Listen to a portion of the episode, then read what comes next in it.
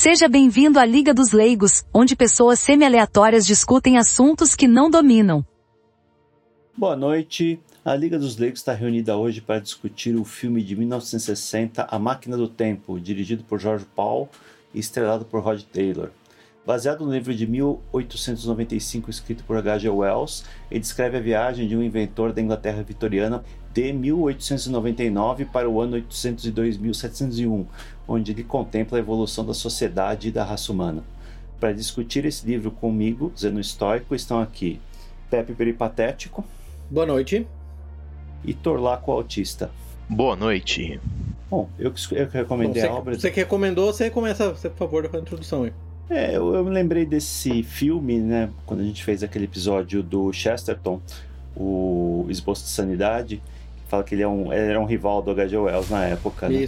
E eu acho que é uma oportunidade de a gente falar aqui da evolução, né? Um aspecto que a gente Uhum. não abordou ainda no podcast, sobre a evolução, a teoria da evolução, a própria evolução da raça humana, né? Que é uma coisa que o H.G. Wells, lá que era um socialista convicto na época, ele vislumbra aqui nessa obra, né? É, chegando lá em 802, no ano 802 mil, o, no livro, no livro o personagem não, é- não tem nome, né? Ele, Isso, é isso. nomeado o viajante do tempo. E no filme ele é chamado de George, né? Ob- Obviamente é uma referência ao autor. Né? Herbert Ah, no, no filme tem um monte de, de pequenos, como é que a gente chama, é, é que eles chamam de Easter eggs. é, easter eggs, né? Por exemplo, quando ele fala de Shape to Things to Come, que é aquele livro famoso, do, que virou um filme depois do H.G. Wells, que é o The Shape to Things to Come, né? Uhum.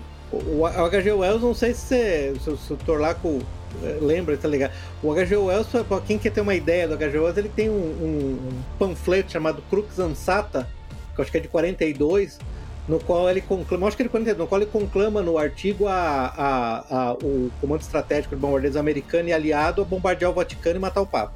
Nossa. Olha só. Tudo que você precisa saber do How H.G. Wells, pra, pra mim tá aí. Pra mim tudo que você precisa saber do H.G. Wells tá aí. Se você quer saber. Mas assim, é, não fica tão claro no filme, né? Mas o, no livro ele deixa claro que a evolução, quando o viajante chega no futuro, a raça humana foi dividida em duas raças distintas, né? Os Eloys, que são um- uma raça apática lá, meio infantilizada, e os Morlocks, que vivem no subsolo e que usam os Eloys como fonte de alimento. É, no livro ele deixa claro que isso daí é uma evolução da, da Inglaterra que o. Wells vivia, onde as elites viviam lá ao ar livre, né, curtindo os jardins e tudo mais, que iriam se tornar os, os Eloys, e os Morlocks são servos, né, que viviam nos porões, na, na, Operando as máquinas, trabalhando. operando máquinas escondidos, né? Ele Uhum. até se, eh, fala do, do metrô, né? até o, até o transporte, transporte foi, foi movido para o subterrâneo, né? Então na- é natural que as fábricas sejam movidas no Uhum. futuro. É, esses Eloys vivem lá nas, nas ruínas de uma civilização anterior, totalmente apáticos, é, se alimentando lá de frutas e basicamente sem fazer nada, né? É, então, eles, eles recebem umas frutas enormes, né? Assim, é impressionante. Ele fala de, eu acho, do que ele fala de um blueberry, uma, tipo um morangão, um- É, uma cerejona. morango, É, umas frutas cerejas. bizarras. é, é, eles têm roupas assim. E eu tô falando do filme, eu acho que a gente vai fazer o paralelo do, do, Uhum. do, do filme, do livro e do filme horroroso de 2002, aquela bosta daquele filme de 2002, um filme retardado. Mas enfim. É, é, Não era esse eles... que era pra ter visto? Não. Ele tá de sacanagem. Eu, inclusive, eu queria ter assistido, eu não achei em lugar nenhum o filme de 2002, eu assisti Cara, na 2002, época eu posso comentar 2002. O 2002 é muito ruim. A única coisa boa do filme é que tem a cena. E fora isso, o filme é uma porcaria. É muito ruim mesmo.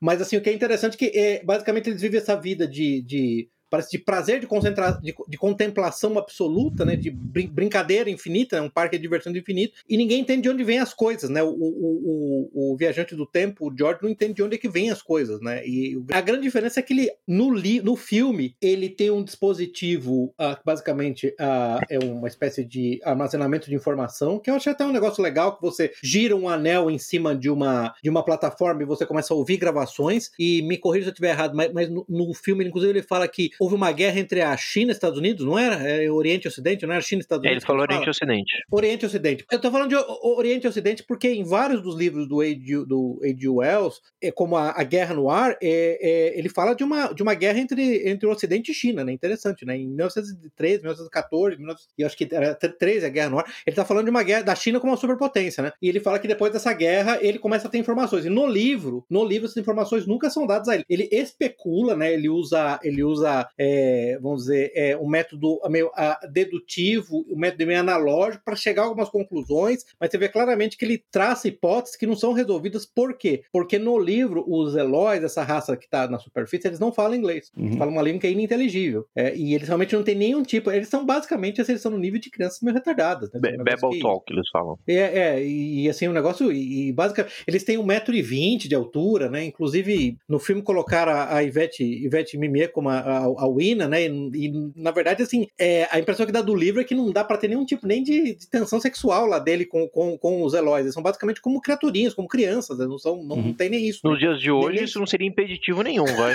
Convenhamos que Ué, nos dias de hoje isso seria um plus. Se- for uma festa de produtor de Hollywood, já era, né? Aí sim, vão até esfregar a mão, Exato. falar, opa, o buffet tá aberto. Hoje em dia eles iam ter, tipo, é, idade, É. aparência de 7, 8 anos. Pô, 1,20m, ó, score! E, e- e isso é interessante que, que no, no- livro ele vai tendo que reconstruir essas hipóteses sozinhos, né? Mas como o Zeno falou bem, obviamente usando a, os preceitos da até então relativamente nova eh, teoria da evolução darwinista, né? Que o, o Edgar Jones foi treinado originalmente como biólogo, né? A formação básica da graduação dele, se não me engano, ele fez pelo menos alguma coisa em biologia. É, ele foi deduzindo isso, no- e no, no filme isso aparece muito mais claramente, né? É, é, isso é explicado para ele através desse dispositivo. Eu entendo que as, as, as audiências de filme não aguentariam esse Uhum. tipo de, de, de profunda elucubração dele, porque você, não sei se vocês leram o livro, mas ele passa um longo tempo discutindo quais as hipóteses que levaram aquilo, né? Aquela situação. Então, então esse, esse, é, o, esse é o aspecto interessante, que ele, ele vê isso simplesmente como uma, uma, uma projeção, uma extrapolação das tendências correntes, né? Nisso ele, apesar de sempre ser contra o Marx, o, o, o H.G. Wells, é, é, nesse caso, ele meio que sucumbe a essa progressão marxista, né? E outra coisa interessante do, do, do filme é que ele acaba sendo uma, uma um, ele acaba tendo um caráter disruptivo naquela civilização, né? Quando ele chegou naquela sociedade. O que não acontece no filme, no livro, né? No livro ele, ele volta, na verdade, a, inclusive para quem não, não viu, a Wina morre no, no, no, no livro. Sim, né? A Wina ela morre no volta. incêndio. Ela desaparece lá. eh, Porque aí uma coisa interessante, que eu acho que é o, o ponto de se, se estudar, que nesse modelo de extrapolação dessas duas sub. Então, eh, eu até queria discutir isso com você depois. Não é bem espécie, né? Eu diria que é, é mais, mais ou menos subespécie, né? As pessoas esquecem, mas o próprio conceito de espécie não é tão definido quanto as pessoas imaginam, né? Porque você fala, a, a espécie é o maior grupo, a maior, a- a maior agre- agregação de seres que podem se procriar e produzir descendentes férteis. Mas, pô, não é exatamente isso, não é o suficiente para explicar. É, eu acho que o exemplo clássico disso é a história do, do- da mula e do cavalo, é, do, do, do cavalo e do burro, dando origem à mula. A mula, em tese, é estéreo, mas já houve vários casos, tudo bem, não são nem nenhuma dezena, mas vários casos de mulas que nasceram não estéreis, né? Que conseguiram procriar. Então não, não tá bem claro como é que você chega à espécie. né? Algumas Então, delas estão aqui no Brasil, inclusive. É, ocupando alguns Constantemente. cargos aí importantes. né? Co- Constantemente. E- então, na verdade, é mais, é mais uma subespeciação do que uma especiação mesmo, né? É- é- de novo, é aquele. O, o C.S. Lewis, que era outro adversário do H.G. Wells, é, naquele livro dele, That Hides Strange, é, um dos personagens que ele põe lá, que é um, que é um cara que é o, que é o chefe lá do instituto, que no fundo o instituto é meio satanista, meio cientificista, não sei o que sei lá. É a personagem,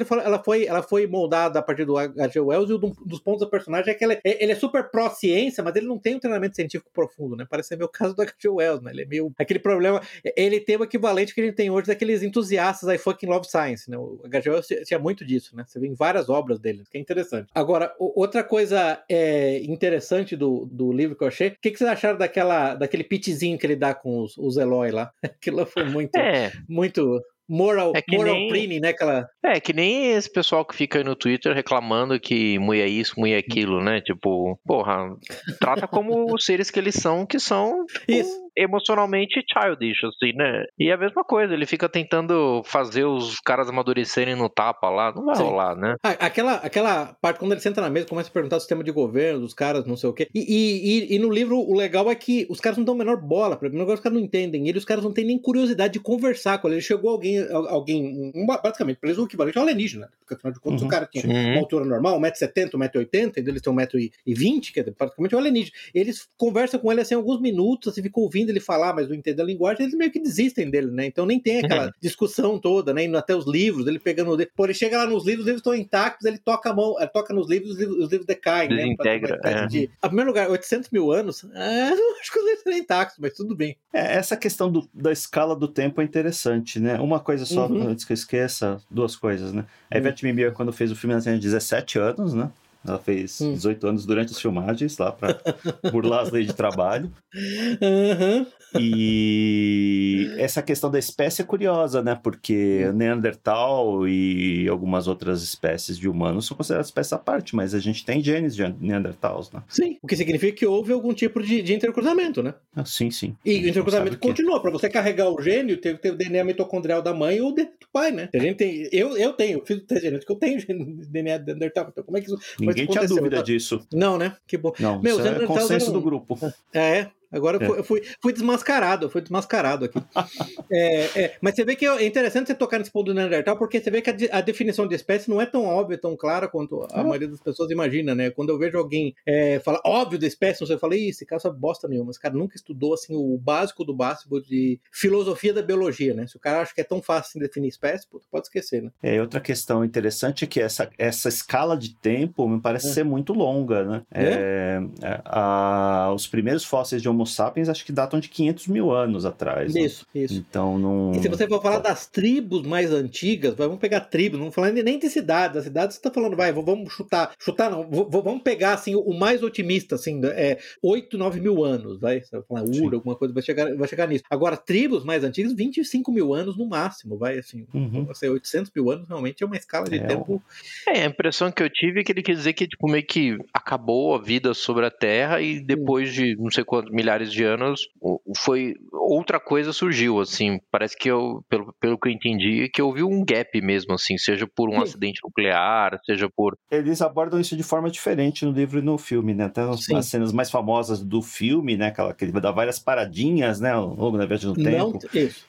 É, isso é uma invenção do filme, que para em 1917, depois 1940, depois 1960, Sim. quando parece que está é, ocorrendo uma guerra nuclear, isso não tem. Uhum. No, no, livro ele vai direto Sim. de 1900 para o ano 800 mil, não tem isso. parada no meio. Nos dois filmes tem parada no meio, é, nos dois filmes, em última instância, eles usam algum cataclisma das paradas no meio como um, um dispositivo de, da trama, né, um plot device, para avançar até o ano 800 mil, e no livro, não, ele avança até o ano 800 mil, ele decide até o ano 800 mil. Uhum. E acho que curioso que nessas paradinhas o, o interlocutor dele é o manequim lá da loja que ele fica vendo a moda evoluir, assim. Cada vez menos roupa, né? É. Cada vez menos roupa, né? É, é, se fosse fazer o filme agora, se tivesse sentado 2025, ia ter uma piroca, né? O manequim tem piroca.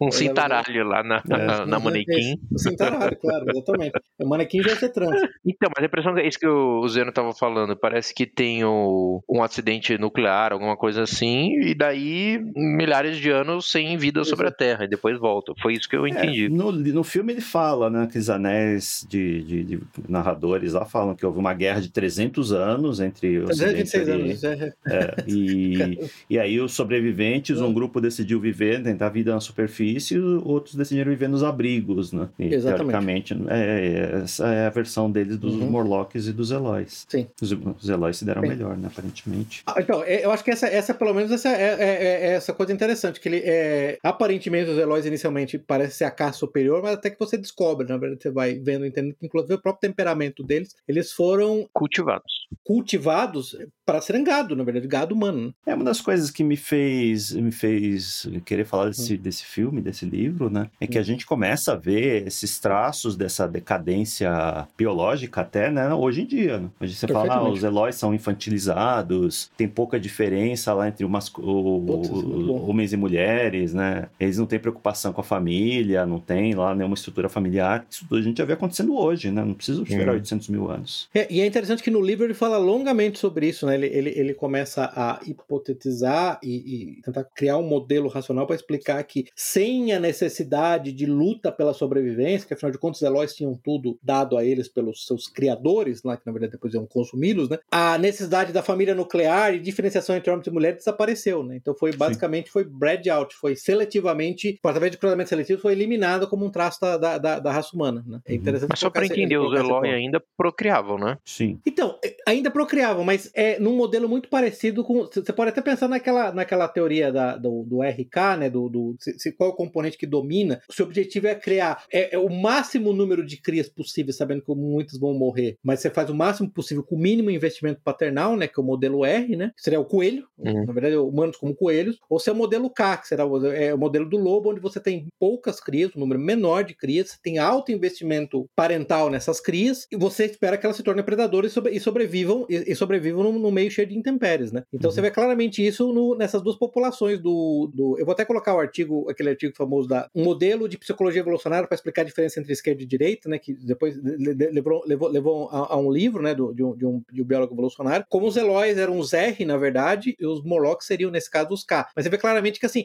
se eles têm filhos, é, você percebe naquela cena inicial no qual a Wina, né? A Ivete Mimir tá se afogando, que ninguém vai lá salvar ela, né? Claramente, assim, é, é, você tem que ter um número enorme de filhos e o número deles vai, enorme vai morrer, mas não importa, né? Você, você, você vai vencer pela quantidade, não pela qualidade, né? Isso é um negócio interessante. Mas sim, é, é, tem que ter procriação, né? A procriação ali, tanto no livro quanto no, no filme dos anos 60, fica, é, fica implícito que há procriação assexuada, ainda que eles parecem ser incrivelmente é, desprovidos de impulso. Sexuada, né?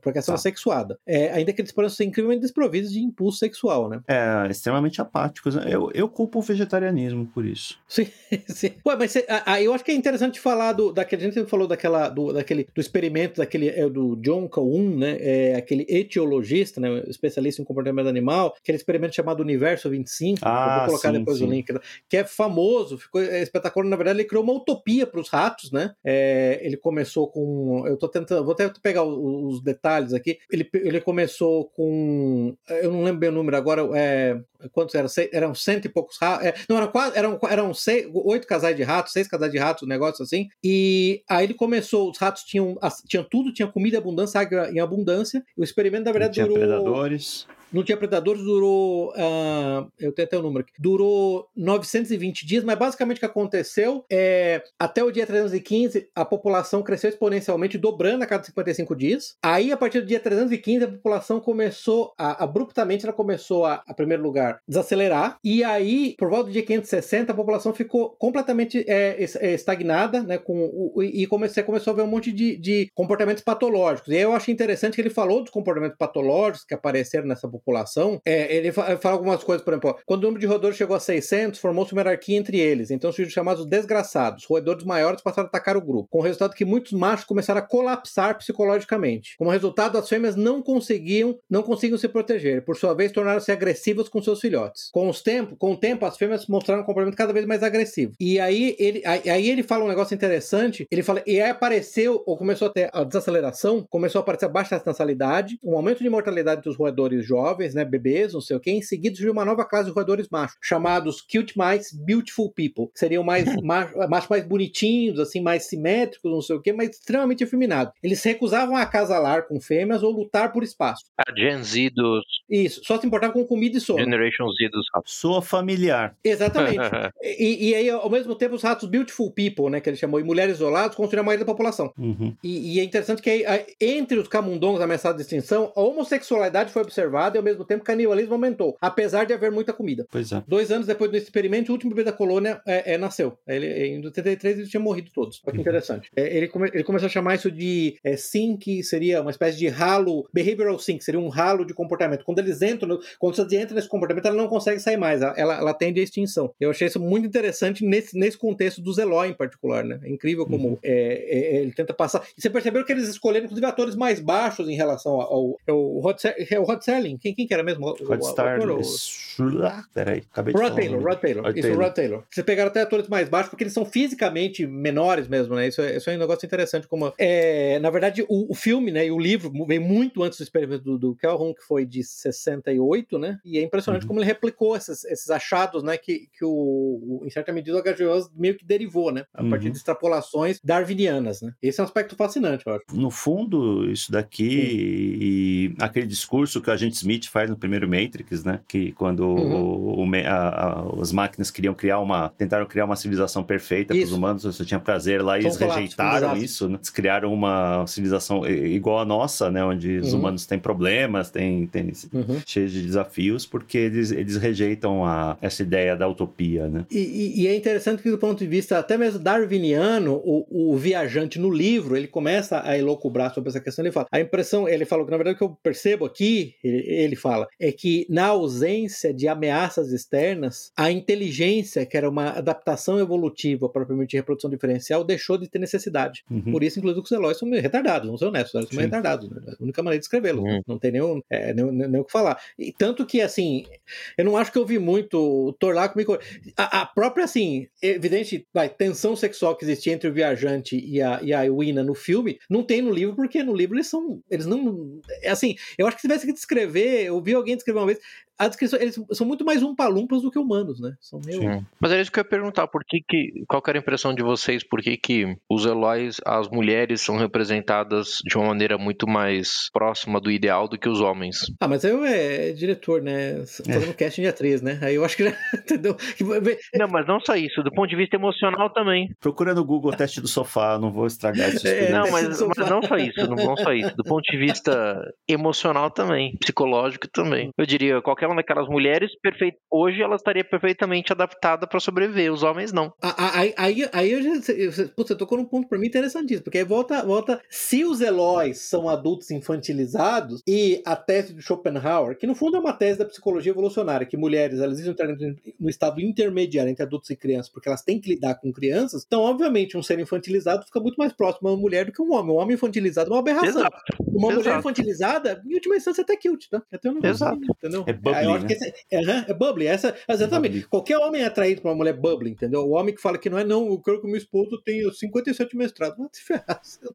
Seu, problema é outro, rapaz. Você precisa tomar uma injeção de testosterona. E eu acho que esse é o grande ponto. Por isso que os, os homens realmente são aberração. Você concorda? Aquele, aquele, aquele carinha que leva ele, inclusive, que eu nem sei o nome, ele nem perguntou o nome do cara que Não mostrar nome, os não, personagens não Pelo amor de. Deus, pô, aquele cara é repugnante, pô. Uma criaturinha pequena, coisa mais. Nossa, que coisa horrível, um bonequinho. É, esse é um ponto interessante. Esse é um ponto interessante, sim. É incrível que você volta pro experimento do Calhoun, ou você volta até pro, pro ponto lá do, do, do autor lá do, da teoria RK, que num ambiente de é, desagregação civilizacional, as mulheres se tornam mais agressivas e mais masculinas. Mas você vê que, esse- que isso, é, isso, na verdade, é repulsivo, esse comportamento já colabora para diminuir a taxa de natalidade, porque ninguém. Homens são repelidos por mulheres masculinas e agressivas. Apesar Uhum. do que, apesar do que todo, todo feminismo diz, né? A figura da boss girl é uma das coisas mais repugnantes para um homem, né? Pelo amor de Deus. Sim. Então acho que é por isso que é interessante. É bom, bom ponto, bom ponto, bom ponto isso aí. E, e outra coisa interessante é a, a fragilidade física deles, né? E a fragilidade física, na verdade, tanto no livro quanto no filme, porque ele mata vários eh, Morlocks dos Morlocks, né? Basicamente, ele mata, Sim. mata o Morlock com uma porrada,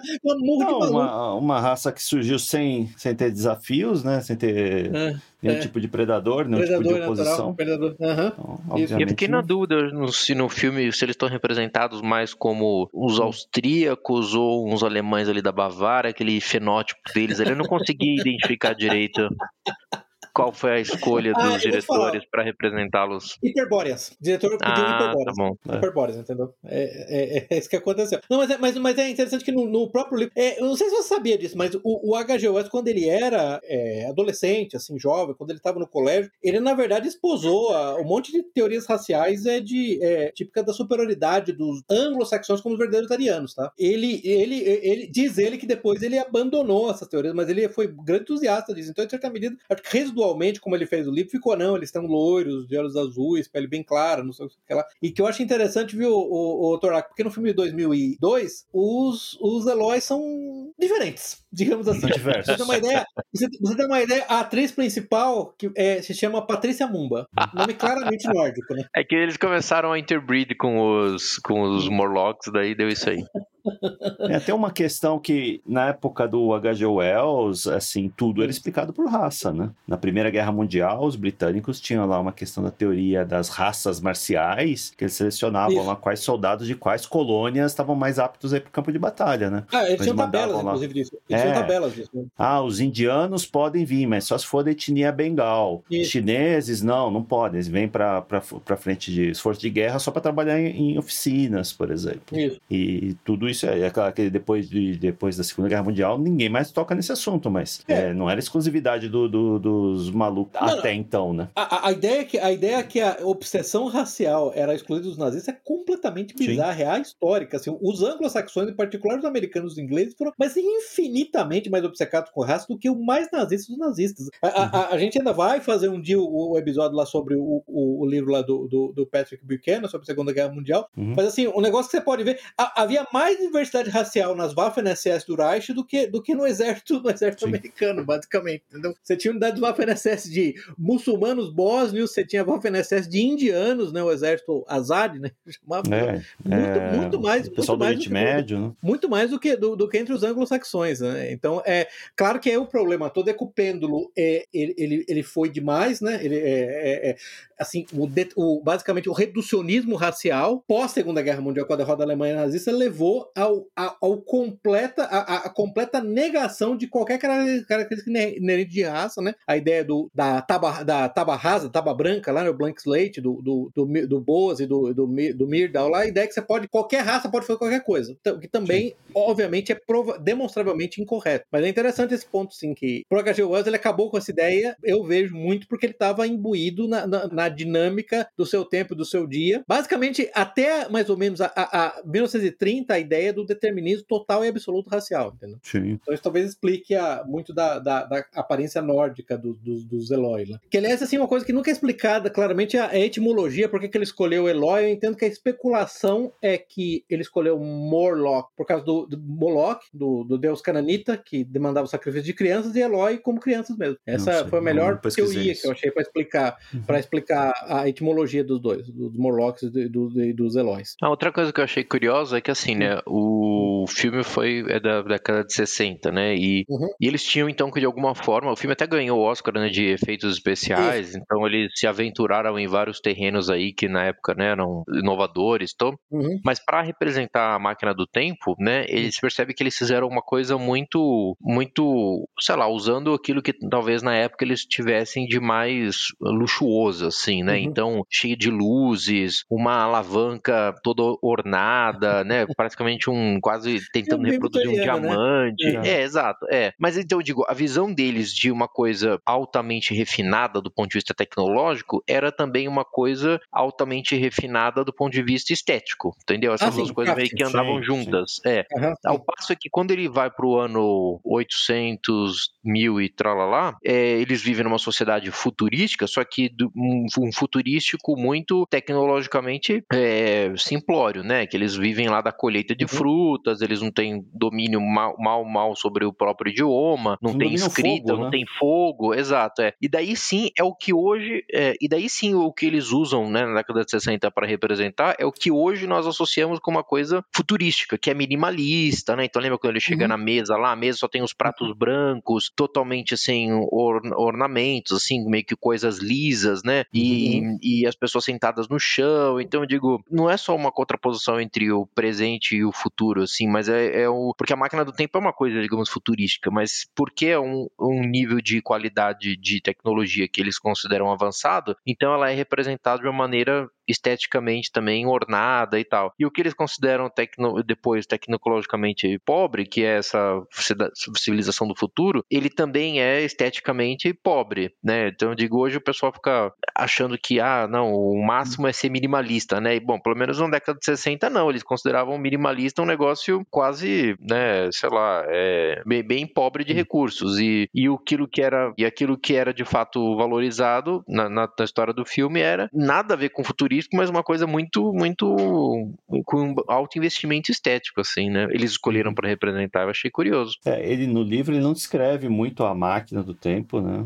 É, Não. é aquela concepção da, que a gente vê no filme é totalmente inventada no filme. É, e o interessante, mas você, você- comentou sobre detalhe, o interessante é que a mesma coisa se verifica no filme de 2002, tá? A máquina ainda mais rebuscada, mais é, vitoriana, rococó, meio barroca, e o futuro é basicamente um futuro de tribos africanas. Uhum. É, é claro que a, a grande diferença do filme de 2002, a população nativa, lá, os Eloy, eles, são, eles existem em unidades familiares, o que meio que estraga o preceito básico do filme. Eles, eles se recusam, eles até aprendem inglês e se recusam a lutar porque eles entendem que quanto mais eles lutam, os que lutam são levados primeiros. Uhum. Mas é, é, é- é- eu não sei. Tem um é que vilão, né? caso- Não lembro direito o filme de... Tem um vilão Oi? lá do o Jeremy Irons. Cara, né? isso é outra coisa, outra, outra coisa interessante, porque na verdade no filme de 2002 é, você tem ao menos três sub-raças, né? Você tem os Eloy, você tem os Morlock, você tem uma raça que controla os, os é uma espécie de telepatas, inclusive eles têm o cérebro alargado, tem a, to- toda a estrutura cerebral invade uma boa parte das costas deles do cérebro e eles na verdade eles controlam o- os Morlocks e eles basicamente controlam a frequência de caça e consumo de Eloys que os Morlocks fazem. É, é, eu até, até brincar que falei, é interessante que o, a personagem de- dessa raça de telepatas aí, que na verdade controla os Morlocks, não, tem, não seja nariguda, só faltava ela ser nariguda no filme. É, eu ia falar isso, introduziram os globalistas no- na história. Tirando, tirando isso, tirando isso, entendeu? Agora, eu acho que nesse particular, a única, única coisa que eu teria a dizer sobre essa questão do minimalismo é uma civilização destruída. Então, isso na verdade não seria uma crítica, na verdade, ao invés de ser uma, uma, uma- uma evidência de avanço, essa ca- incapacidade de Isso. expressão artística. é, Isso, concordo. É, é, mas é só para dizer que hoje as pessoas consideram, Hum. se você pedir, sei lá, pra uma dessas inteligências artificiais da vida idiotas aí, Ah, sim. tipo, é, é fazer uma coisa futurística, ele provavelmente ia ser uma coisa minimalista. Na arquitetura você vê Uhum. isso, nas roupas você Ah, vê sim. isso. Uhum. E eu quero dizer que não, que as coisas minimalistas a gente associava a isso, a um período de, de, de, de, pouca, de pouca Uhum. relevância, de pouca expressão, assim, entendeu? Não é uma coisa obrigatoriamente sim. futurística. Porque Perfeito, a própria máquina do, do tempo, que é uma coisa, digamos, futurística, vai, mas Uhum. ela é com alto valor ali na, na história. Então, por isso, ela é representada de uma maneira também muito, muito ornamentada tal. Uhum. É, tanto no livro quanto no filme de 1960, os Eloys vivem nas ruínas, né, de uma Uhum. civilização que veio antes. Então eles não construíram daquilo, estão sobrevivendo ali Claramente incapazes de, de produção de qualquer de coisa construir superior. algo novo, né? Uhum. É, eu, eu não, eu não entendo no filme ou no livro como é que uma raça de bestial como os Morlocks, que basicamente não tem nem, nem linguagem, conseguiria operar as máquinas. Isso nunca ficou claro pra mim, mas assim, eu acho É, que... que máquina é essa que não. Que se eles não dominam nem fogo, a máquina é operada aqui, né? Sim, É. sim, sim, sim, sim. Tanto que, nesse particular, apesar de ser um filme ruim, o de 2002, é, esse em particular aspecto onde tem uma solução melhor, né? Essa existência dessa casta de telepatas que controla todos eles, né? Pelo Uhum. menos isso ajuda a explicar como é que eles mantêm é, algum tipo, alguma, alguma lembrança de algum tipo de tecnologia, sendo que eles são basicamente é, é, predadores, né? Foram, foram criados para ser predadores. Então, pelo menos resolve. O- Outra, outra coisa interessante é, do livro, né? Isso tem muito, tem muito do, do próprio H.G. Wells, né? E dos, eu acho que do, de escritores de ficção científica do britânicos do, do começo do século XX, né? Que a motivação dele para ir para o futuro, na verdade, é, é tentar achar uma civilização melhor, mais avançada, né? Ele, Uhum. Porque ele imagina aquela, de novo, volta para aquela visão Whig da história. Não, a civilização está sempre progredindo, vai para frente. Então, Sim. se eu for até o ano 800 mil, vai ser muito melhor, vai ser muito mais progressiva a civilização Uhum. vai ser uma sensação perfeita, uma utopia, né? Ele imaginava encontrar uma utopia. E é interessante que tanto no, no, no- no livro quanto no filme de 1960 ele vai porque ele vai atrás de uma utopia, né? Só isso que ele está interessado em saber. No de, do, no de 2002 é muito ruim porque ele vai pro futuro porque ele perde a noiva, né? Aí realmente é muito patético. O- no livro, eles, eles suprimiram isso no filme, obviamente, o filme de 1960, né? No filme, quando ele chega lá, encontra os Eloys, vê aquela civilização que as pessoas vivem lá, só comendo, né? Sem fazer, produzir nada, sem ter nenhum conceito de propriedade, todo mundo junto, Uhum. e ele exclama lá, ah, comunismo. Isso. Demorou só 800 mil anos, né? Uhum. O, é, isso aí, esse, o comunismo, o comunismo você vai ter onde basicamente são em vacas humanas, né? Em gado É. humano. Aí você vai ter o comunismo. E o que é interessante é que o H.G. Wells era um, um Era socialista. Fabiano, né? né? Era a Ah, sociedade ele, era ele rompeu depois com a Sociedade Fabiana, mas ele era inicialmente da Sociedade Fabiana, né? E, e rompeu com, com o, o marxismo-leninismo, mas ele, ele, ele. Um tema recorrente nos livros dele, você lembra que é o governo mundial. Né? Ele estava realmente. O, o- a, a única so- solução e salvação para a raça humana americana era o governo mundial. Naquele The World Set Free ou no Shape of Things to Come, é, após uma guerra semi-apocalíptica, né, que deixou a civilização em ruínas, na verdade o que salva a civilização é a criação de, uma, de um governo mundial, né, uhum. em ambos os casos.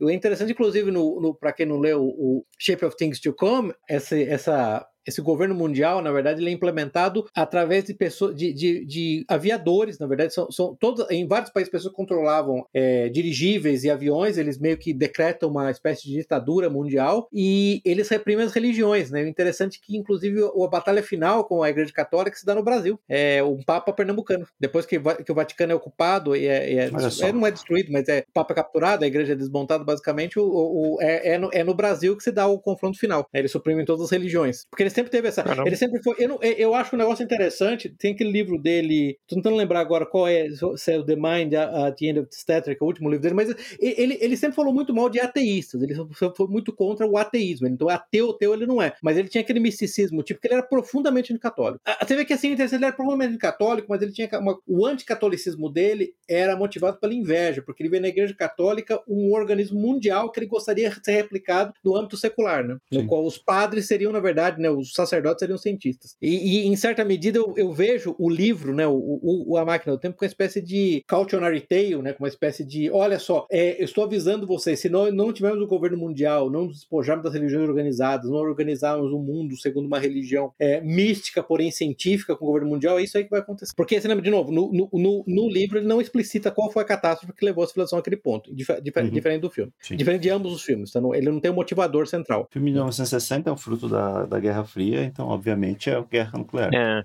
Claramente Guerra Fria, sem, dúvida nenhuma, sem dúvida nenhuma. Agora, supondo que a civilização tivesse, tivesse ocorrido a, a catástrofe nuclear lá nos anos 60, que nem ele hum. descreveu, é, não teria surgido, na opinião de vocês, não teria surgido uma outra civilização? Porque as primeiras civilizações lá no, no, no na Mesopotâmia, na China, no Vale do Rio Indus lá, são de 6 mil anos atrás, né, mais ou menos. Sim. Será que ia demorar 800 mil anos de estagnação? Esse para mim é um ponto interessante assim, no, quando o livro foi escrito, quando o filme. Assim, já deveria estar tá claro isso para ele. E é até interessante que outros livros dele isso é claro. A, a, a, raça humana ela é pontuada por ciclos de, de colapso civilizacional e renascimento, né? Eu acho que o, o, exemplo mais clássico que a gente tem é aquele colapso da, do final da Edade do Bronze, né? Que foi mil, 1100 antes de Cristo, onde basicamente a escrita foi perdida. Em uhum. grande medida, a, a Idade das Trevas medieval, que a, a mais recente historiografia, na verdade, é, põe a culpa na Idade das Trevas onde inclusive teve perda até da escrita, nas invasões islâmicas, não, não, não retardadamente como o Dawkins e a turma do I Fucking Love Science, é, imagina que foi cristianismo, mas foram as invasões islâmicas. E na verdade, se você for voltar mais no tempo ainda, há uma enorme evidência histórica. Se você voltar para mais uns 75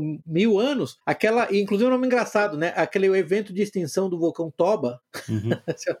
onde basicamente presume-se que, pela evidência genética, que entre 3 mil e 10 mil humanos, Homo sapiens, sobraram no planeta. Então então é muito difícil imaginar que você está falando pô, de, da, da, idade do bronze, lá de 1100 a.C., vai falando de mil, mil e poucos anos, vai, a civilização estava plenamente restaurada, até 800 mil anos nada restaurou. Agora, eu acho que aí tem um aspecto, aí eu acho que entra muito o aspecto, eu acho essa pergunta interessante, porque para mim entra muito o aspecto, aspecto místico do, do H.G. Wells, sabe? Eu acho que assim, um negócio que é impressionante desses caras todos, eles têm essa, eu acho que outro cara que a gente vai, precisa falar um pouquinho também, que é aquele Olaf Stapledon, né? Eles têm essa noção meio mística com a, em última instância, com a dotação de inteligência na espécie do Homo sapiens. Que fica claro para mim no livro, e isso fica claro no livro, inclusive, quando ele avança, que as pessoas não podem esquecer que no livro ele sai de, 8, de, de 800 mil e ele avança para até 2 milhões de anos. Lembra que ele vai uhum. para frente. Sim, sim.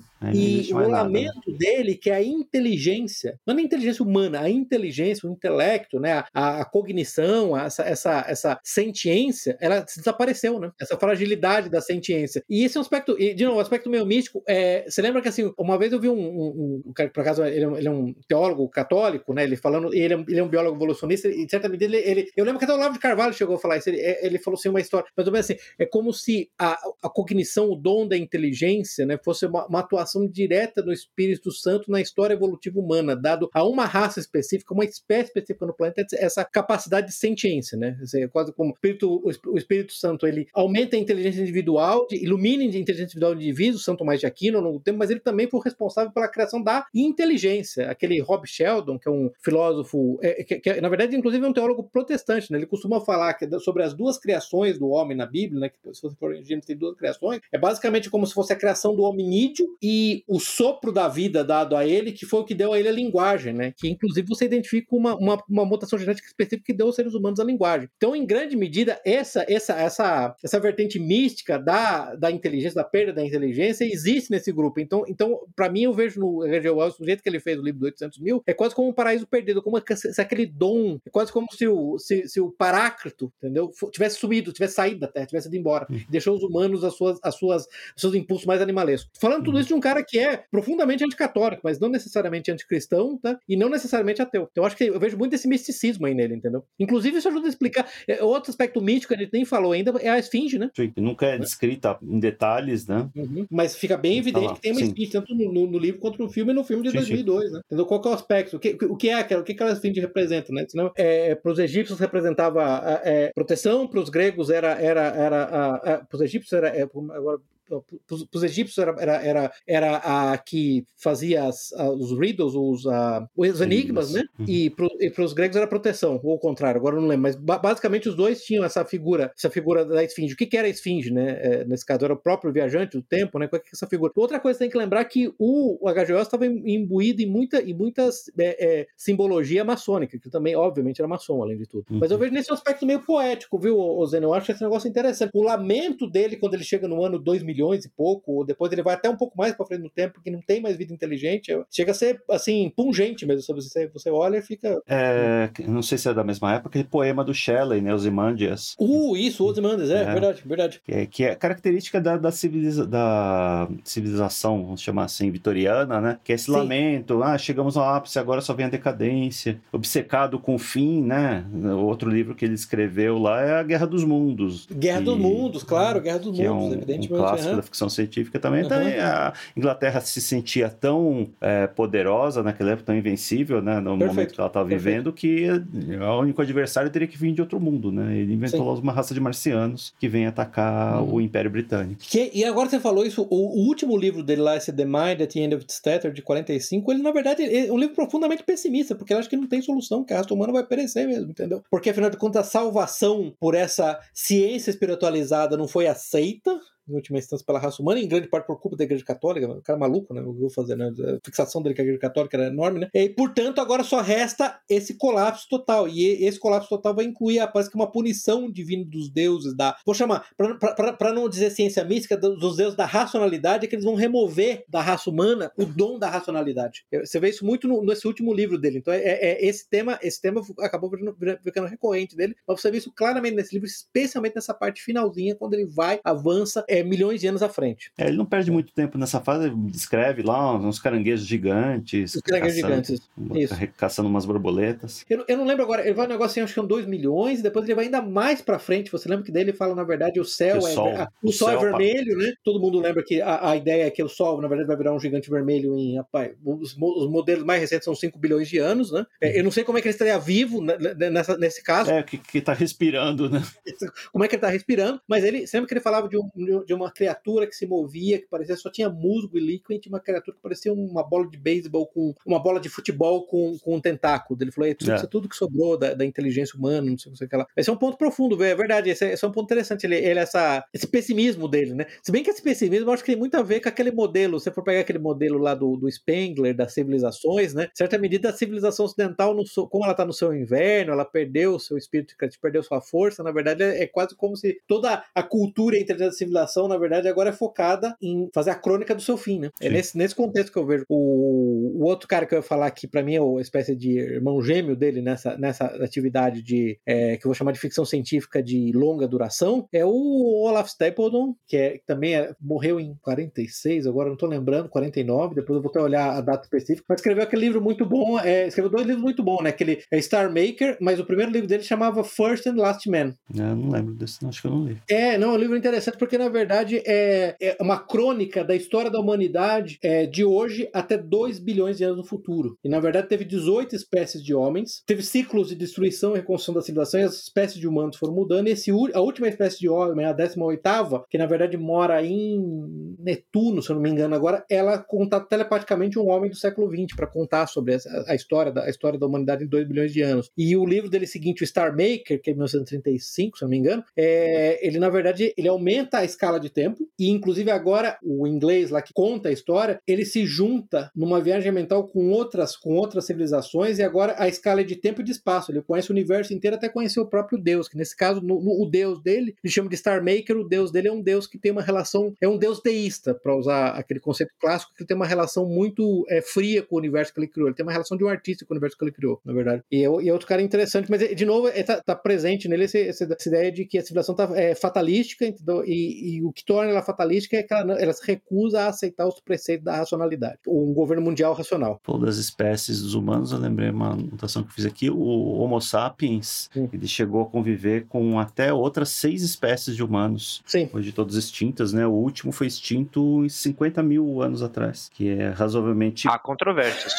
Não, contra... Acho que tá... É entre nós. Em certas empresas ele tá trabalhando ainda, né? Em certos, certos é. parlamentos, é. entendeu? Em certas universidades, entendeu? Acho que é Homo florensis, acho que morava, eh, viveu em algum lugar lá da, da Oceania, do extremo da Ásia. Uhum. Lá. O Zeno, o negócio mais interessante do Homo Neandertales em particular, do Neandertalense, é que o DNA do, do Neandertal que a gente tem hoje é, é mitocondrial, é da mãe, né? Uhum. Que significa que as fêmeas que sobreviveram, uhum. não os machos. Uma vida é muito louca aí, né? Então, o que, na verdade, o contato com a, a Homo sapiens foi um contato de destruição Conquista. e tomada de prêmios, que são as fêmeas, né? É, uhum. assim, tem vários desses. É, é, é, o, termo, o termo que eles usam em, em biologia evolucionária é, é genetic bottleneck, né? Seria gargalo genético, né? Quando você tem uhum. uma, uma devastação a tal ponto do qual você tem reconstruir a civilização com um grupo muito pequeno de, de, de, de indivíduos. Né? Esse, esse, basicamente é o termo. Mas, mas é, é, é, é assim, eu acho. Você me diga, Tornaco, eu acho que as pessoas, assim, hoje em dia, primeiro, assistem um filme como aquele, elas não, eu acho que elas não capturam a profundidade do filme, viu? Ele tem temas Sim, muito, tem, então, muito metafísicos, muito metafísicos, então, muito metafísicos do filme, entendeu? Que as pessoas uhum. não, normalmente não, não, não, não, levam em conta, entendeu? Elas vão se prender a coisas tipo, ah, os efeitos especiais não são legais, ou, ah, ou tem umas incongruências, como eu falei, pô, como é que os, os Morlocks são ao mesmo tempo uma bestas férias, operar máquinas, não sei o que, sei lá, mas é, é, é, é profundo. Viu? É uma coisa que, que me incomoda nessa história das máquinas, é que é impossível, assim, a gente não consegue fazer uma máquina que dure mais que um século. Assim, Sim. Em condições extremas, hein, o plano de, de manutenção ótimo, sei lá, um carro que a gente faz hoje, é um carro com melhor qualidade, não vai durar 50 anos. Você lembra que tinha um projeto, se não me engano era suíço, era alemão, de fazer um relógio de 10 mil anos? Sim, está num deserto lá. Isso, e era feito com cristais, era tudo uma, uma série de, de, de maquinaria com tolerâncias mínimas. É, realmente, assim, é, os 800 mil anos realmente foi. É que eu acho que, na verdade, o objetivo dele, eu vejo ali, minha, minha impressão do H.G. Wells, é, é, era, era colocar uma distância tão segura que você não pudesse relacionar a nada. Ele queria realmente um, um, um criar um, um, espaço alienígena. É só isso que ele colocou, 802 uhum. mil e pouco. Lá. É, eu acho que a gente precisa, acho que a gente já uhum. falou isso em outro episódio, a escala do uhum. tempo, às vezes eu leio uma história e falo, ah, o fulano lá ficou hibernando 10 mil anos. Falo, isso é impossível, né? Assim, é, ele não teria menor contato com a civilização. A distância que separa, sei lá, a Cleópatra do, uhum. da construção das pirâmides é a mesma uhum. distância que separa a Cleópatra do lançamento do iPhone. Sim. Então, a gente precisa ter uma escala, noção dessa Sim. escala de tempo, né? Quando a gente fala de civilização. Por isso que eu acho que foi só um dispositivo, assim, literário device, dispositivo literário mesmo que ele fez para poder se, se, isolar completamente. Agora, outra coisa que eu ia falar que é interessante, gente, eu, eu anotei aqui também, o um negócio legal que ele pegou uma época específica que acabou, que é a ideia do gentleman scientist, né? Sim, inventor, sim. do inventor privado no seu laboratório, né? Você é, é. vai pegar, eu até, eu até anotei aqui alguns os exemplos para é, se fosse pegar, sei lá, o Robert Boyle, né, da, da lei do, do volume do gás que varia inversamente proporcional à pressão, o John Dalton do daltonismo, né, que por acaso também é, contribuiu para a, a, teoria atômica, Lord Kelvin, né, da escala Kelvin, e o próprio Tesla, né? E em grande medida o inventor da máquina era um gentleman scientist e isso basicamente acabou assim com a Segunda Guerra Mundial. Você pode até discutir se ele acabou porque houve houve realmente um decréscimo da inteligência geral, e essa é a tese do Edward Dutton, naquele livro novo dele, é muito bom, tá? Que eu comecei a ler, que é o. Como é que chama o livro? É The Breeding the Human Herd. Olha que interessante. Ele falou de gado, né? Breeding the Human Herd, né? Que realmente foi um decreto da inteligência geral. Ou se porque você chegou num patamar tecnológico onde as, as frutas baixas foram todas coletadas e agora qualquer coisa muito complicada para ser feita por uma pessoa só. Mas a verdade é que não tem mais gentleman scientist, né? Ele, ele, na verdade, o gentleman scientist já é uma, uma fase Sim. terminal de uma, uma criatura Sim. que tinha antes, que era o homem renascentista, né? Você tinha isso, cientistas isso. mais antigos, ah, o cara é biólogo, é botânico, isso. físico, ele faz tudo. Mas a gente uhum. vai é, caminhando aí num, num uhum. ramo de especialização que não torna mais possível que o cara tenha outra coisa, se dedica a outra coisa. Sim, né? é, é, a tristeza da hiperespecialização. Eu lembro que eu já tive é. essa, uma discussão longa com, com o Torlaco sobre isso, como você tem contribuições enormes, descobertas enormes por pessoas feitas é, por cientistas que mudaram radicalmente de área, né? Foram, sei uhum. lá, de medicina para engenharia civil ou, ou de biologia para metalurgia, né? É impressionante. A gente, infelizmente, a estrutura, o aparato científico moderno centrado na universidade com grandes governamentais, porque é isso que hoje você faz tá, para quem, para os tontinhos que, que nunca fizeram ciência, nunca publicaram paper, nunca tiveram patente, vou dizer, a maior parte do tempo você gasta escrevendo proposta de financiamento para algum órgão governamental, tá? Ou para uhum. máximo para alguma empresa. É isso que você faz. E esse modelo favorece a hiper ultra especialização, né? Hiper ultra especialização. Não é só isso, é o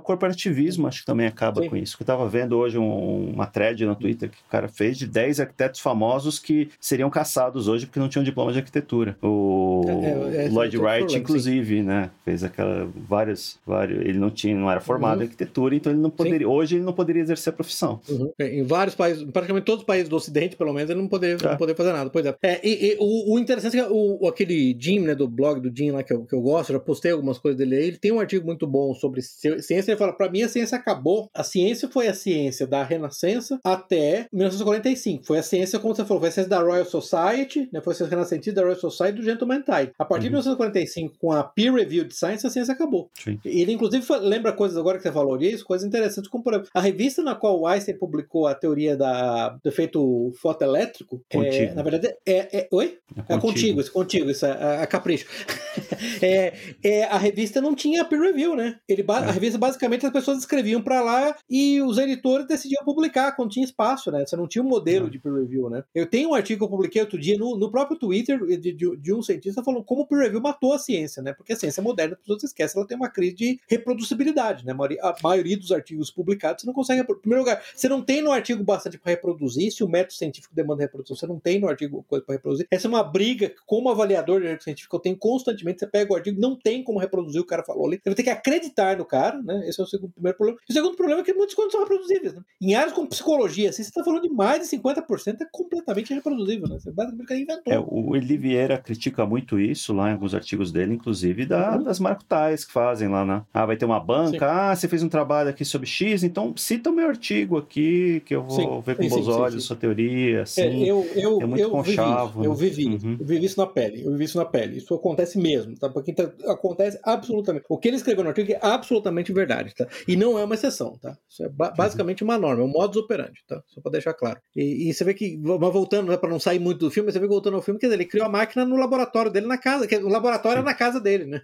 Sim, sim. Isso é, isso é impensável, né? Tinha grandes corporações patrocinando, né? Não. E é um período de avanços colossais da ciência, na verdade, né? Tinha aquele livro, uhum. aquele livro, aquele como é, o paradoxo do, do, do, declínio tecnológico americano, acho que do, do Jane. Basicamente, é um argumento que ele faz, ele fala, compara o Boeing, eu acho que é o 737 ou 727 com o avião dos irmãos Wright, da Sim. 60 anos, um negócio assim, e compara o 727 737 com os 60 anos seguintes. A gente tá usando 737 até hoje. 737 Max que cai toda hora.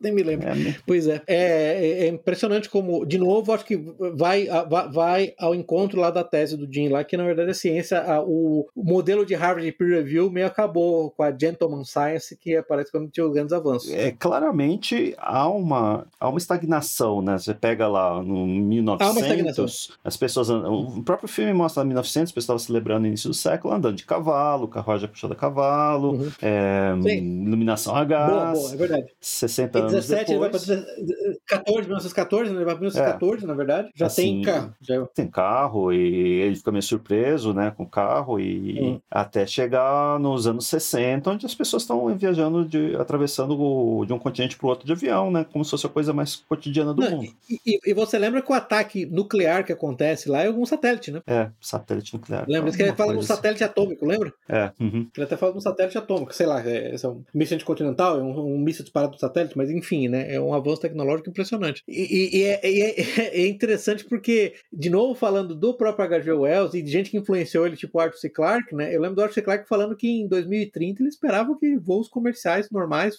a Lua, você tivesse uma presença enorme na Lua, né? Que basicamente a, a, a, NASA, por exemplo, basicamente não tem um veículo lançador de satélites minimamente confiável. Não tem, né? não tem. Né? Dependia da Rússia até pouco tempo atrás, né? Até, uhum. Sim, e agora depende do SpaceX, na verdade. Mas aí, aí volta para o meu ponto do. O, o, esse livro do Edward Dutton que eu estou falando, é, é, um dos grandes pontos que ele faz é que, muito parecido com a H.G. Wells, que a, a mortalidade infantil, ela na verdade ela caiu historicamente, vai, você vai pegar 25 mil anos de história humana, por toda a evidência arqueológica, mas é por volta de 50%. Aí no século XX ela caiu para 1%. Então, na verdade, você removeu um enorme filtro seletivo. E, e o ponto dele é que há uma série de mutações deletérias que estão se propagando por conta da remoção de frutos. Veja, gente, ninguém que está falando, está divulgando a partir de agora, tem um infanticídio de crianças. Tá? É, é, é, salvar cada vida humana é bom, é, é, é um mandamento divino. Eu estou dizendo que isso tem efeitos específicos na civilização. Um dos uhum. pontos que ele faz, por exemplo, é, eu achei interessante, você vê só, pega coisas como doenças mentais que são altamente hereditárias. Ele, ele pega, acho que no 1950, 1940, um negócio assim, 1% dos universitários americanos submetidos a testes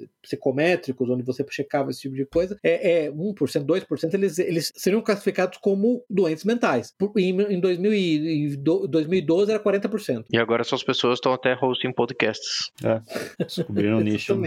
Exatamente. Nesse aspecto, aquele, aquele efeito Flynn do QI, por exemplo, que eu acho que tem a ver, do, por isso que é importante, tô, tô falando, não estamos divergindo, não, gente, falando do filme. O efeito Flynn, na verdade, que foi a observação do aumento do QI nas populações testadas, especialmente no Ocidente, durante praticamente uma boa parte do século XX, ele na verdade estacionou, ele parou e agora está declinando. Na verdade, ele está declinando a, em média um ponto, acho que é um ponto de QI por década. Então, você imagina que ao final do século, o QI médio do americano vai ser por volta de 85, que é o QI de hum. idiota, tá? Pra você saber. Então, é o QI de alguém que. De macaco. de um Eloy, de um Eloy, tá? É. E, entendeu? Esse é o problema. Não, e pior ainda, de macaco, digo, outra, outra espécie. Que vai. Pelo é, menos os macacos a gente dá pra dizer que é outra espécie, né? É de novo aquele Sim. filme que a gente Sim. precisa falar que é dia, que é idiocracia, né? Idiocracia. Puta, eu notei que vou falar, falar da idiocracia. Pois é. Aquilo, aquilo na verdade, o, a máquina tempo, em certa medida, é uma extrapolação, uma hiperextrapolação da idiocracia, né? É um filme excelente. Sim. E quem não assistiu, é um filme que passou meio despercebido, eu não sei como é que. É do Mike Judge, né? Eu não sei como é, é que ele conseguiu fazer aquele filme, tá? É Honestamente, o filme de, né?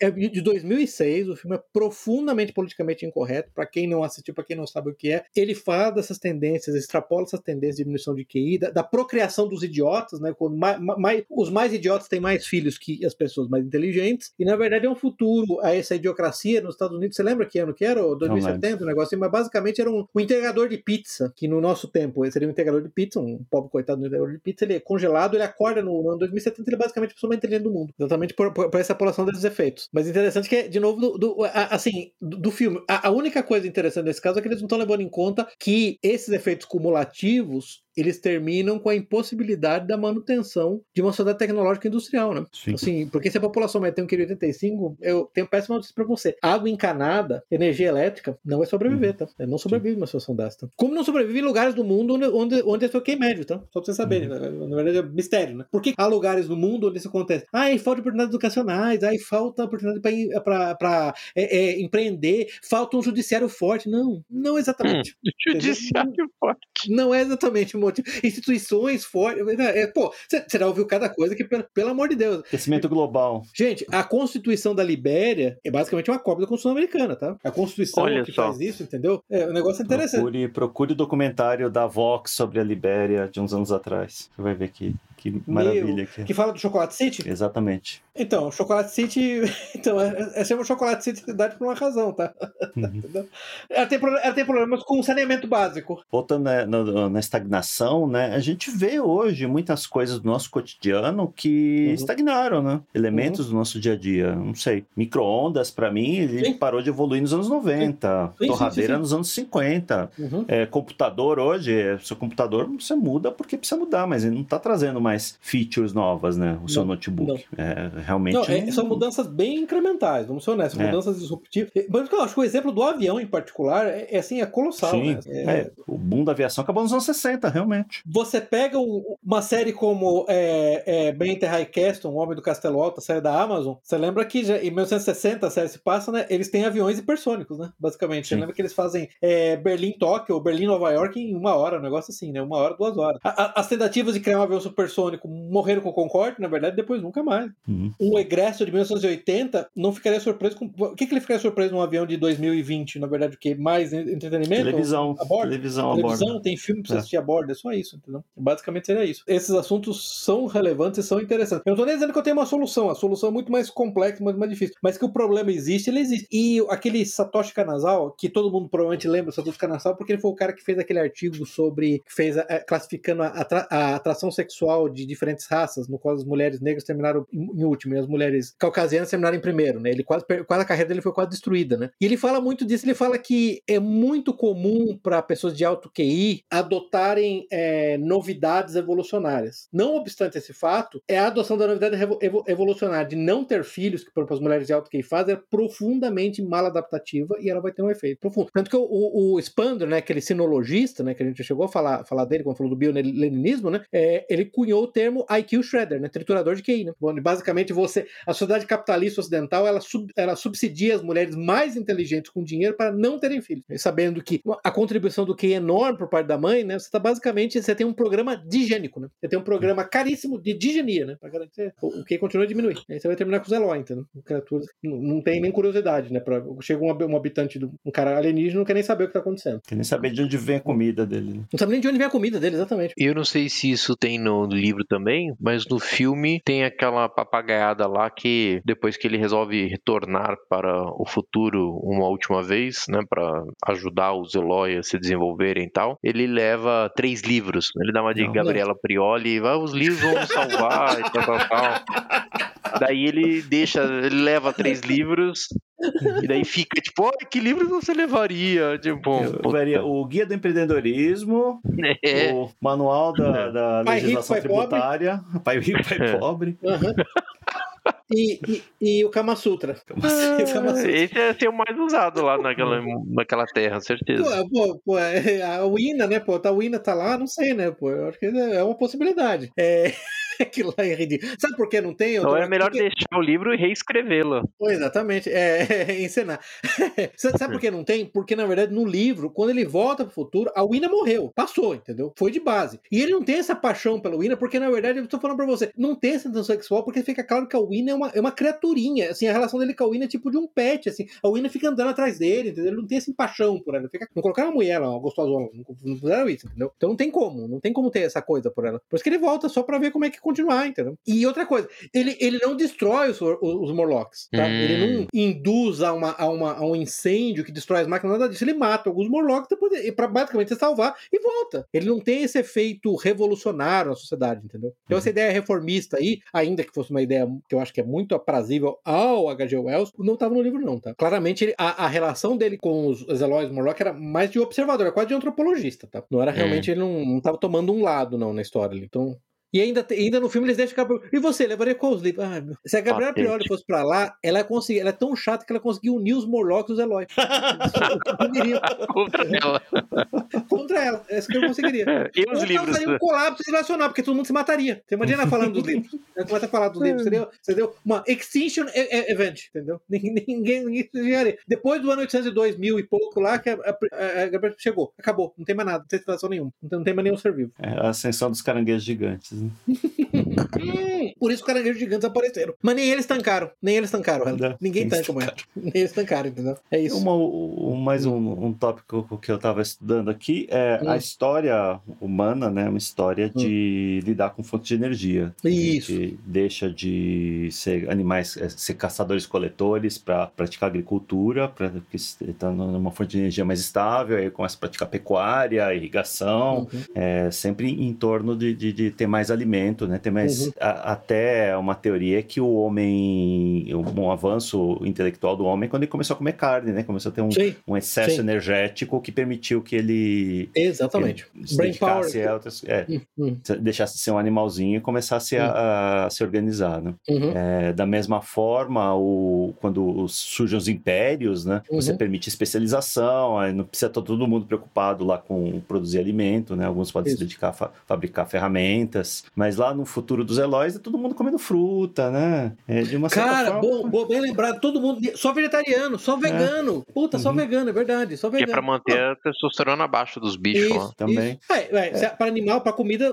é, é aquela velha história, né? Assim, é, é- é- salada não é comida, é o que a comida come, né? Comida de comida, né? Lembrei dos pandas, né? Uma hora que tava Uhum. vendo os Eloys lá, porque é um animal que come lá broto de bambu, né? Mas não consegue nem, nem reunir energia para procriar, né? As pessoas Não. cientistas precisam ficar lá forçando o bicho a cruzar para poder Meu. manter a espécie. Meu, você lembra aquele negócio que os caras fizeram no zoológico, acho que foi de Beijing, que eles colocaram filme pornô pro panda assistir? What the fuck? Assim. Meu, você quer assistir pornô, assiste. Não, não usa essa marotagem, isso é patético, entendeu? Você imagina lá, o pornozão passando lá, todos os, os, os zoólogos, né, os técnicos olhando lá, tudo. ah, ah, Aham, aham. os pandas, what the fuck? Pela ciência. For the science. Os pandas falando, esses, esses pandas pelados, magrinhos, coisa horrorosa, o que, que eles estão fazendo, né? O que, que é isso aí, pô? Que coisa nojenta, pô. Cadê a pele deles? Né? Cadê, cadê É. os pelos deles? E- mas o interessante é que, é, é, eu não sei se, se, se isso foi revogado, mas eu lembro que, do ponto de vista, assim, evolucionário, né, os pandas, na verdade, eles são, eles são é, omnívoros, né? Mas eles, eles meio que escolheram comer vegetais, um negócio muito estranho, né? um comportamento meio condicionado. Pandas são criaturas bizarras. Né? Então, um candidato é Eloy, né? O candidato perfeito é Eloy, né? É impressionante. Vários animais são onívoros que a gente não sabe, né? Então, Fizeram um estudo lá, deixando pedaços de carne no caminho lá de cer- cervos passavam, eles comem, comem até o osso, né? É uma questão mais de oportunidade do que de, de, de, de equipamento biológico, vamos dizer assim. É uma conspiração da, do. Como é que chama? Do World Economic Forum. É. Que é a grande fixação de todo mundo com o World Economic Forum. Moçada, o World Economic Forum não manda nada, tá? É, é pra, pra tio, pro tiozão boomer ficar, ficar chocado, tá? Não é o alvo correto, tá? Só pra vocês saberem. É um bando de palhaços, tá? É o, é o World Economic Forum, só pra vocês saberem. Vocês ficam desesperados, mas não. é. Mas é, é um ponto interessante. É totalmente vegetarianos. Que sem lembrar que, novo, na época do, do H.G. Wells, tinha essa ideia que a grande evolução. a- a- Vários dessas obras, assim, de ficção científica da primeira metade do século XX, os alienígenas, em particular, que eram muito avançados, eram todos vegetarianos, né? Não, eles são muito avançados, entendeu? Eles são muito avançados, eles não comem carne, entendeu? Ah, eles são gays, então é isso.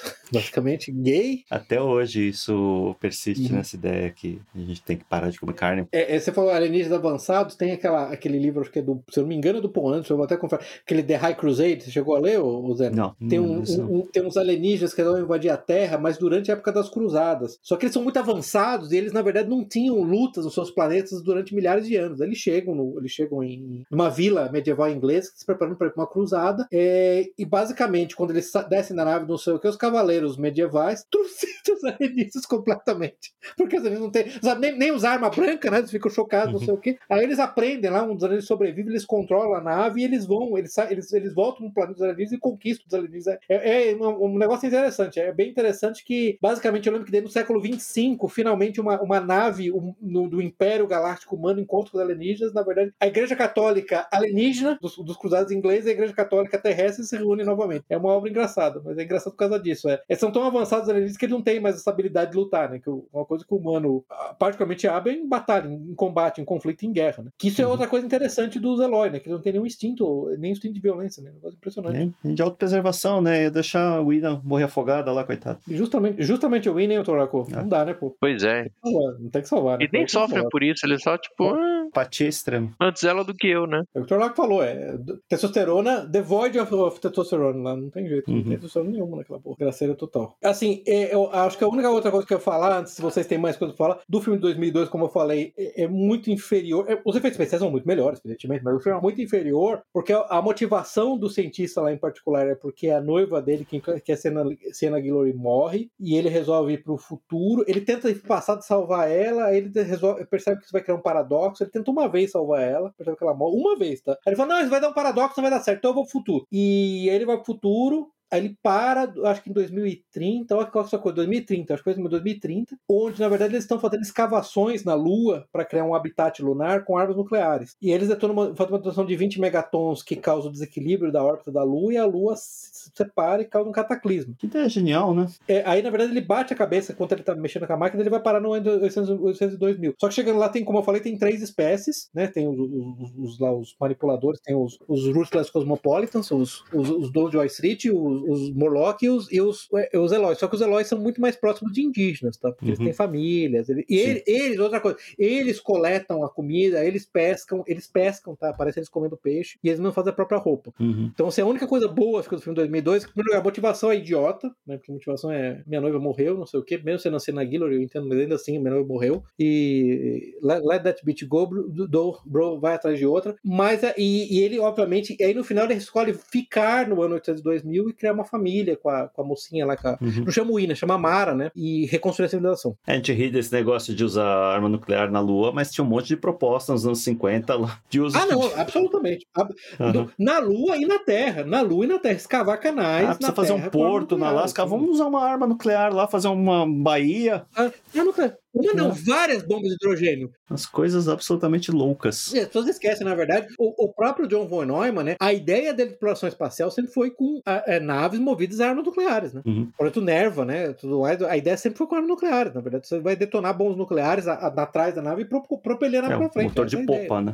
Sim, motor é sempre foi armas nucleares. Né? Essa ideia, assim, a, a, a ideia até os anos 60, na verdade, era usar armas nucleares como se fosse quindim, né? Assim, negócio- Uhum. Usa uma bomba de hidrogênio aqui, pronto, tá resolvido. O que que é isso agora? Vai se preocupar. Mas então é, é- essa, essa trama do 2002. Então eu fui bem inferior, eu fui bem mais americanizado. Inclusive, o Time Traveler, lá, o, o Viajante do Tempo, ele, ele é um professor de, de Colômbia, em Nova York. Ele mora em Nova York, é professor da Universidade de Colômbia. Uhum. Ele não é mais um britânico em Londres. Então é bem, que é bem não, né? nesse aspecto, ele é bem inferior. Assim, se você tiver que assistir. O livro é curto, né? O, o, É, acho que, assim, duas quem- horas de audiobook aí. é, Duas horas de audiobook, exatamente. É três horas de audiobook, se não me engano. É, é, é, é, leia o livro, o livro, o livro é muito bom, não sei o quê. O filme dos anos 60, ele tem essa profundidade, apesar de na superfície ele parecer muito simplório, mas de 2002 realmente é bem ruimzinho. Não posso recomendar. É, o livro de, dos anos 60 é bem próximo do livro, né? Com muito Uhum. poucas diferenças aí, nada que. Nada que Uhum. ofenda. É, é o último ponto que eu queria de- deixar claro aqui que o. Wells é, provou, desprovou o aquecimento global, né? Que ele vai para os 900 2000 e não tá, Londres não está embaixo d'água.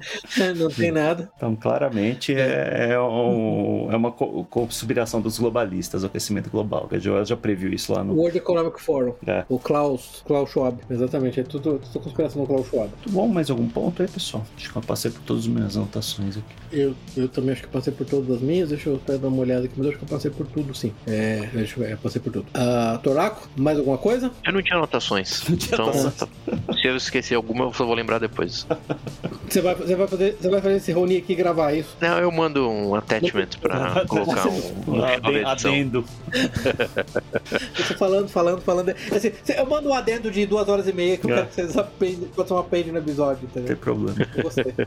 Entendeu? Muito bom. Encerrando por aqui, pessoal. Vou me despedindo aqui, Zeno Histórico, Pepe, Boa noite. Assistam o filme, mas leiam o livro. leia o livro. Bem difícil de achar o filme, né? Hoje em dia, eu procurei em plataformas aí, não tem. Você acha em DVDs antigos? Tem no Vimeo de graça. Vimeo? Ah, legal. Depois você manda o link Vimeo. aí pra gente divulgar. Ah, manda, manda o link. Eu, eu, eu, na verdade, eu já comprado na iTunes Store, foi assim que eu sabia do filme. Eu comprei os dois, na verdade. Eu comprei 2002 e 1960. O- Eu não achei. Eu comecei olhando lá, não achei. Verdade. Mas será que é uma iTunes Store brasileira? Nossa. Ah, pode ser isso, As né? coisas entram em sites, catálogos. Né?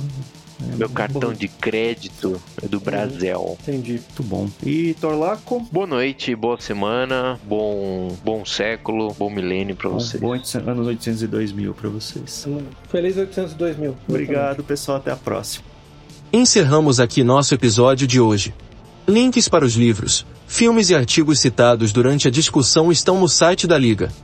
Assine o feed para ser informado automaticamente quando novos episódios estiverem disponíveis. Apoie o trabalho da Liga dos Leigos. Deixe o seu comentário, sugestão ou avaliação no site da Liga ou na sua plataforma favorita. Agradecemos a audiência.